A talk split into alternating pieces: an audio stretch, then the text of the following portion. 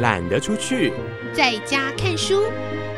让我们一起展开阅读的冒险旅程。齐轩主持。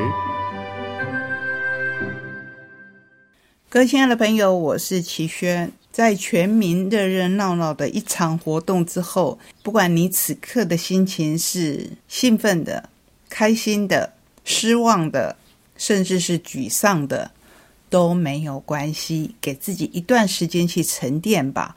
然后在沉淀的同时，希望我们今天的阅读里程可以陪伴你，甚至提供一些小小的力量，来跟我们一起踏上旅程。各位亲爱的朋友，我是齐轩，欢迎来到懒得出去在家看书的选书单元。要跟您介绍一本，光是书名可能就会让我们眼睛一亮，或是心头一惊。宝瓶文化所出版，我厌男，厌是讨厌的厌。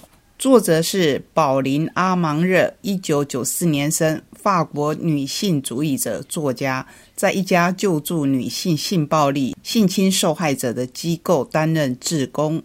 她的作品包括《我厌男》《身处支离破碎之所》及流产关于自愿堕胎的私密故事等等。光是这样的介绍，会不会就让你对这本书充满着好奇？先跟大家分享其中一篇。有一天，我跟一群女性朋友聊天，大家谈到有些男人居然问都不问对方是否真的对他们满意，就敢大言不惭地宣称自己是多么优秀的伴侣，真是奇怪。我忍不住说了好几遍：“男人都是垃圾。”其中一位朋友大致是这么回应我的：“好啦，说真的，别再说屁话了。”你说的倒是轻巧，难道你老公就刚好是完美的吗？别再吹牛了。当时我哑口无言，我被一针见血的打成了伪君子。然而可以肯定，如果变回单身，我将很难再跟某个男人开启一段新的关系。我绝对不会再有精力从零开始与一个陌生人相处。如今的我。也很难再容忍从前那些自己看起来稀松平常的事情。仍然有很多男性和女性至今觉得一切都是理所当然的那些事情，那些都是我和伴侣协力摧毁的。我认识那个后来成为我丈夫的男人时，还没有满十七岁，完全没有想到要有所谓的厌男念头。当时的我将男人的目光看得无比重要，我认为只有男人的意见才是最有价值的。我被夸过无数次的漂亮或者聪明，但还是不如漂亮管用。但除了父亲之外，没有任何男人对我说过同样的话，因此我一点也不相信自己漂亮。我是不是够苗条？穿衣是不是有品味？能不能有天赢得男人的青睐？我在深处告诉自己，答案是否定的。我很可能孤独终老，永远不会遇见爱情。我的脑子被不断灌输给小女孩们的各种浪漫爱的故事塞得满满当当，我自己无疑的是其中的悲剧角色。但是印象中，同年龄层的男孩们也只是到处拈花惹草，宣扬对身体的渴望，而根本没有把爱放在眼里。这正是所有年轻女孩需要提防的。所有年轻男孩翘首以盼的事情当中，并不包含感情。我很走运，遇到了一个不怕承认自己也想要寻找爱情的男人。十七岁的我并没有那么爱自己，我曾近距离交往过几个很讨厌的人，而且普通的不得了。有时自己被伤害了还浑然不觉。那时的我显然不是女性主义者，我甚至还没有形成多少完全属于自己的思想和观念。我的丈夫跟我的情况一样。我们共同完成了自我建构和自我解构。从那以后，我们的世界观也变得越来越统一。但我必须诚实的说，这并不是在打脸哦。我的丈夫并不完美，他没有强迫我行夫妻之事，也没有殴打我。他会洗碗、吸地，他尊重我。但这就叫做完美吗？这不是最低要求吗？我们的标准是不是低到男人弯腰即过的地步了？请仔细听好，我也不是完美的，因为没有人是完美的。我只是认为，女人为取悦伴侣所做的努力，鲜少得到同样的回应。女人们会去做心理咨商，会看书学习如何将生活安排得井井有条，如何做到宁静祥和，夫妻生活和谐美满。我们分享精神世界，积极对话交流。我们定期运动，节食瘦身。我们全面改造做医美。我们不断进修，适时调整工作。我们八面玲珑，游刃有余。女人在夜以继日的。追求完美，扛起夫妻关系中情绪重担的那个人始终是我，这是女性不得不面对的。因为在一段异性关系中，女性是唯一需要学会如何处理冲突的那一方。男人当然也可以学习，但那就像学一门外语一样，成年后再想学会就十分困难了。再说，面前不是已经有个女人在倾尽全力的说一门外语了吗？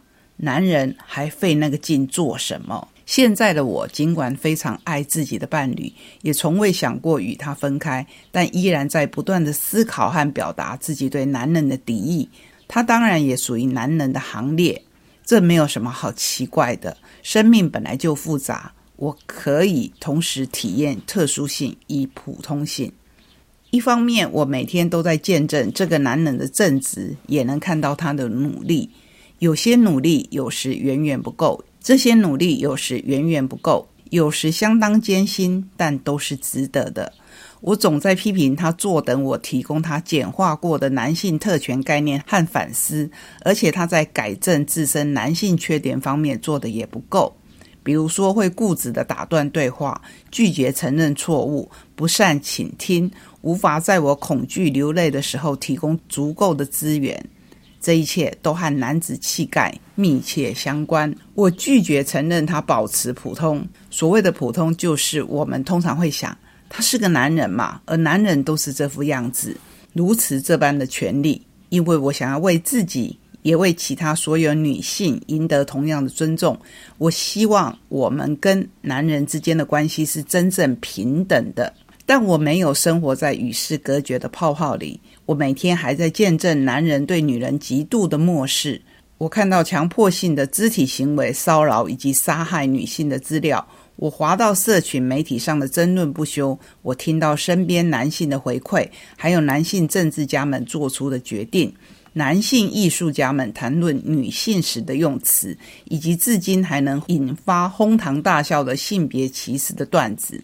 我发觉，在每一个对自身男性特权稍有意识的男人背后，都有好几个女人费尽心力的帮助他睁眼直视问题。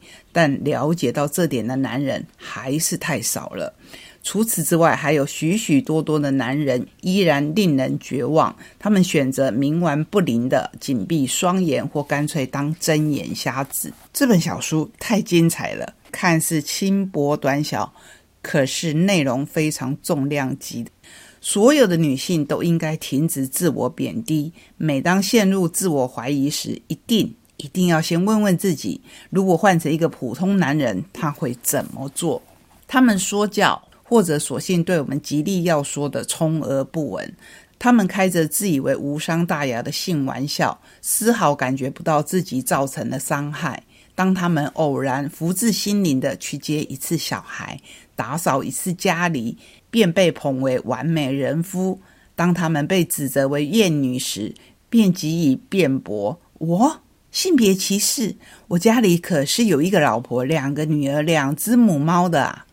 独家爆炸新闻来了！什么是独家爆炸新闻呢？就是人类世界里不是只有男人。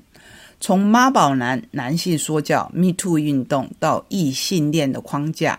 家务分配、女性间的团体情谊，作者以犀利、金句百出的观点，佐于广大女性都曾切身体会的日常体验，阐明自己厌男的原因，以及自古以来因为父权导致的性别歧视与不平等现象。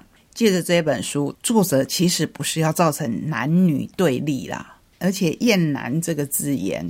希望也不要造成各位误会。他要做的其实是想要为深植人心到近乎洗脑的父权社会除魅，也向女性喊话：不要再为自己无法成为圣母或是神力女超人而自责了。我们应该允许自己像个正常人类一样，拥有瑕疵和缺陷。我很喜欢在众多推荐者中，同样身为文字工作者的陈淑婷写的这一篇推荐文。我们为何厌男？也许该问问男人为何厌女。我从来不讳言自己是个厌男主义者，多数男性我都无法与其共事，在任何场合我都害怕听到男性大发议论。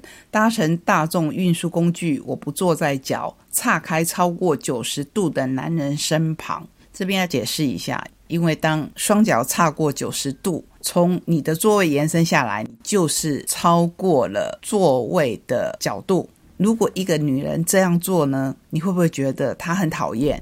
她不懂得礼仪。可是为什么很多的男人可以理所当然的这样做呢？陈淑婷继续这么说。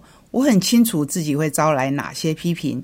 既然我近十年来以推动性别平等教育为己任，怎么能够歧视男性呢？幸好从今以后，我能推荐那些人读《我厌男》，如同本书作者宝林阿芒热所言：“厌男不是性别歧视，我歧视的不是特别的性别，我厌恶的是这个父权社会和以男性为尊的文化系统。”我感到头痛的是，为什么那么多的男性坚持自己肩负着对众人说教的责任？为什么他们永远不在意双脚岔开幅度已经超越了座椅的宽度？为什么当一名男人把性骚扰当玩笑话时，其他男性能无视甚至跟着起哄？为什么这个社会让他们如此有自信又宽容的对待自己？有些人会说，厌男只会把男性推远，让男性没有办法站出来争取女性权益。这句话不但不合理，也做了奇异的假设，好像这些男人一直为了性别平等奋力付出。事实上，我认识的多数男性根本做不到。这些男性认为自己只要不家暴、不骚扰、不酗酒、赌博。有给家用，偶尔帮忙看着孩子或做点不成比例的家务，就算是走在时代尖端的好男人了。好，说到这边，我要停一下，让各位反刍这一段话，是不是这样呢？虽然我单身，我也这样自问：是啊，我是不是常常看到我身旁的男性亲友，只要他们不家暴、不骚扰、不酗酒赌博，有给或者负担家用。偶尔帮忙接送孩子，偶在婴儿时期，不要说共同养育了，只要帮他们洗几次澡，喂他们喝几次奶，然后做一点不成比例的家务，好比说偶尔下厨，我就会觉得他们是好男人了呢。好像真的有这么一点味道。是啊，如果我们女人给他们的要求就这么低，那么他们给自己的标准就会更低。他们自己的人生比较值，永远是自己的父亲与爷爷，或那些造成许多伤害的犯罪加害人。这个标准是不是太低了啊？甚至我想，我们身边的人，尤其在东方世界里，不乏有那一种：如果是一个用父代母职或父兼母职来称赞一个好男人，不要扩大到社会了，就连在家庭当中。